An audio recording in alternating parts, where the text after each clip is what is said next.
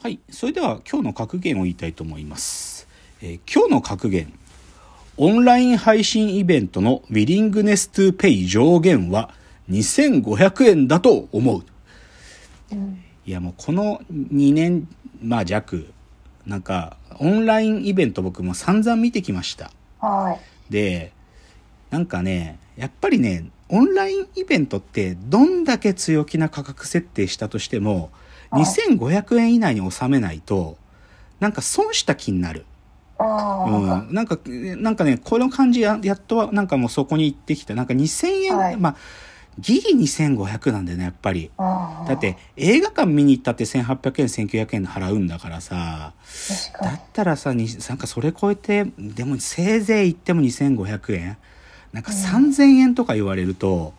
よっぽどじゃないと。もうアーティストのすごいライブとかじゃないと、ちょっと3000は許されんぜ、みたいな、そういうのがだんだん分かってきましたね。だ多分ね、これぐらいで価格が統一化す、だんだん、まあそこに修練していくだろうなっていうのが僕の見立てです。じゃあ、えー今日のコーナー参りましょう。えーロフトプラスワンへの道。えーこのコーナーはサブカルリテラシー、サブカル知識の低い株式会社私は社員に、竹之内がサブカル魂を注入し、いつの日かロフトプラスワンでのイベントに呼ばれる存在にまで自分たちを高めていこうという意識向上コーナーです。ではですね、今日のテーマ発表します。今日のテーマ、プロ野球、球団暗黒物語。ちゅうね、今日これ野球の話をします、今日は。プロはいプロ野球の話をします。久しぶりですかね、プロ野球の話は。まあ、どうしてもね、僕は定期的に野球好きですから野球の話をするんですけど、きっかけはまあシンプルですよ。今ね、日本シリーズやってます。きあの今日は金曜の朝に収録してるんですけど昨日の時点で日本シリーズ第5戦が終わって、えー昨日はオリックス勝ったんで今2勝3敗ですねオリックスが2勝ヤクルトが3勝と。まあ今、そのでもめっちゃ毎試合いい試合ですよ。ほとんど1点差の試合でシーソーゲームでみたいな、毎試合いい試合。けど視聴率は低いらしいけどね。でもこれがきっかけなんです。どういうことかっていうと、今年はセリーグともパリーグとも共に、去年最下位だったチームが優勝したんですよ。あ、そうなんですそうなんです。ヤクルトは去年セリーグで6位。オリックスも去年パリーグで6位。そのチームが今年一気にそれぞれリーグ優勝してきて今日本シリーズやってるんですよ。あで、まあ、ちょっとね、そのヤクルト、オリックスそれぞれのなんていうのかな、まあ、ポイントを言えば、とにかくオリックスはもう今大エースがいるの。もう日本のエース。あの、オリオリンピック、東京オリンピックでも、こいつが中心で投げたっていうのが山本由伸っていうピッチャーがいて、このピッチャーがもう今日本のエース、大、もう絶対的柱なの。で、今年沢村賞も取って、確かね、13、12か13試合、13連勝したんだよね、シリーズで。あ、試合に、あの、リーグ戦で。だから、もう間違いなく彼が今日本一のピッチャーなんですよ。だからそれが、でもね、1戦目ね、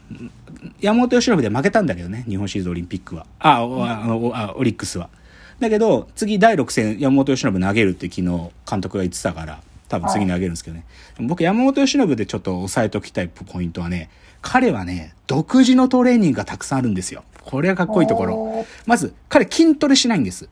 それはね、うん自分の中でなんか筋トレが決してよく働かないっていうこと分かってて、筋トレしないし、あと面白いのがね、ジャベリンスローっつってね、あのね、はいやり投げみたいな練習をするの。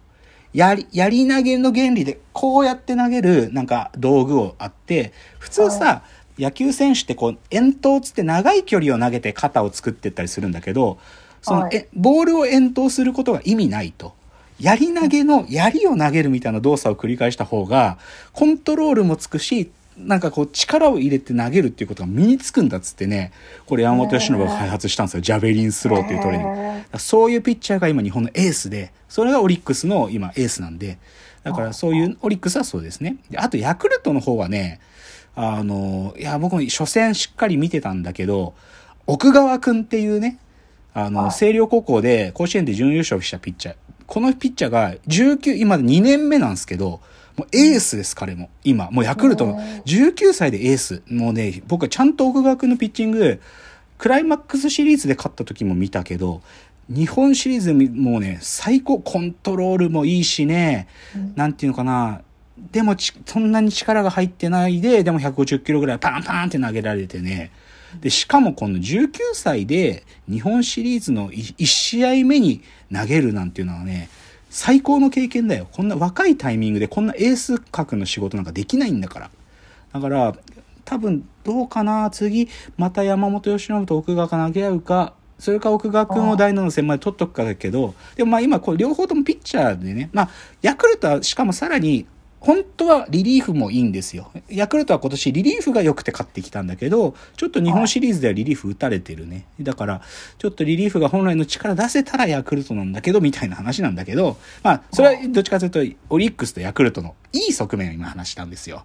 けどですね、さっきも言った通り、ヤクルトやオリックスってのは前年6位ですよ。前年最下位。で、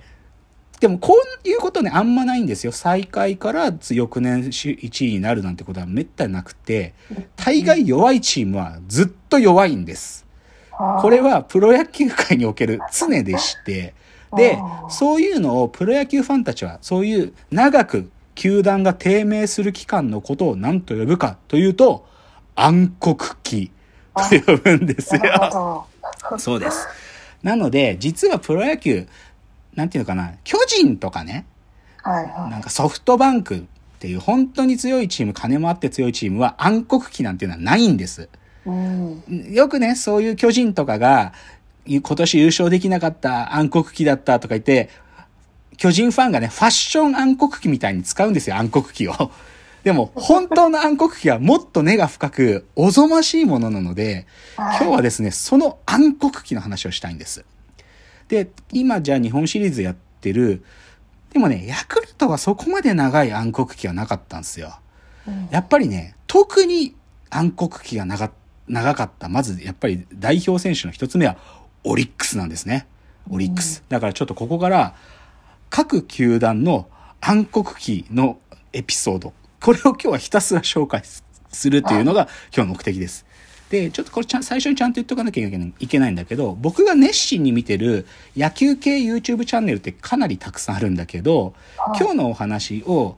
どっちかというと僕のちゃんとした時期を作ってくれてる YouTube チャンネルがあって、それが野球三昧っていう YouTube チャンネルなのね。野球三昧。この人の YouTube めちゃくちゃ面白い。多分ね、普通のサラリーマンの方らしいんだけど、あの動画を今までのプロ野球の映像とか綺麗に編集して、めちゃくちゃ面白い。で、いや、プロ野球本当に好きな方が作ってるからね、めっちゃ情報がハードコアで面白い。で、その野球三昧でも紹介されてる話を織り交ぜながら、ちょっと各球団の暗黒期の話します。はい。で、じゃあ、オリックスですよ。でも、オリックスがいつ暗黒期が到来したかって話なんですよ、まずは。はい。で、オリックスはね、今年優勝する前、いつその前優勝したか。今年の優勝何年ぶりだったかっていうとね、はい。25年ぶりだったんですよ。で、つまり25年前って1995年、96年ですよ。はい。この時、オリックスというか、オリックスがある神戸がどういうところだったか、どういう時期だったかっていうと、阪神大震災があったんですよ。うんだから、ある意味、阪神大震災があるその神戸の街を野球でなんか頑張ろう神戸っていうのが合言葉で、うん神戸の人たちが球場にいっぱい来て、オリックス頑張れ頑張れっつって自分たちの復興とオリックスを重ねた時期だったんですよ。うん、で、さらに、あのイチローが93年にブレイクしたんですよ。だか、ら、イチローがもうスーパースターになって、一番いい時にあ96年がやってきて、オリックスは日本一になるんですよ。あ、なるほど。そう。だから、でもそこから25年優勝してなかったんです、オリックスは。つまりこの25年間、マジで暗黒期だったんですよ。っていう話をします。で、はい。その暗黒期がなぜ始まっちゃったかっていうと、そのね、96年前後に優勝したぐらいの頃から、主力選手がどんどん流出するんです。移籍しちゃう。例えば、長谷川茂俊っていう、まあ、エース級のピッチャーがいたんだけど、長谷川は、あの、メジャーリーグ行っちゃうし、木田っていうまあ巨人、もともと巨人だった選手なんだけど、木田も来て、木田もメジャー行っちゃうし、で、あの一郎もメジャーに行っちゃう。はい。で、一郎の後に田口っていういい外野手もいたんだけど、メジャー行っちゃうっつって、どんどん選手が出てくんですよ。こはい。こから始まってる。で、さらにですよ、出てく選手も多いんだけど、はい。でもプロ野球はさ、ドラフトっつって、新しい選手をドラフトで入ってくるんだけど、ドラフトで取る、指名した選手が来てくれないんですよ。あ荒 垣渚っていうピッチャーがいたんだけど、で、はいこの人は、後にソフトバンクに入って、あのーまあまあ活躍する選手なんだけど、荒垣指名しても絶対来てくれないんですよ。僕はソフトバンクしか行きませんっつって。まあ、当当時は大英だけどね、大英しか行きませんって、もうガンとして断られたりとか、後に巨人のエースになる内海っていう選手が左のピッチャーがいるんだけど、内海とかを指名しても絶対行きませんって言われて。だから、指名しても選手が来てくれないんですよ。うんでね、これはさらにね、ちょっとその、ふ闇、負の側面をさらに照ら、あの、影を残してる事件があってね、その荒垣渚っていうピッチャーが来てくれなかった、ドラフトで指名して来てくれなかったってことで、そのね、球団のフロントが、荒垣に交渉してたスカウト、スカウトマンがいるんだけどね、プロ野球っていうのは。そのスカウトの三輪勝利スカウトがね、この荒垣が来てくれなかったってことで、球団に責められて、なんと自殺しちゃうんですよ。うんこれで通称荒垣事件と言ってね、未だにオリックスに影を残している事件。でも、そんくらい選手が来てくれないから、球団側もスカウトマン絶対来来るように説得しろよとかいう圧力がね、うん半端なかったぐらいの頃なんですよね、この頃はそういうのもある。そう。で、一番驚くのはね、暗黒期の最高潮の時2003、2004ぐらいなんだけど、この時のオリックスの成績やばすぎるんで、これちょっと次のチャプターで説明しますね。はいじゃあ次です。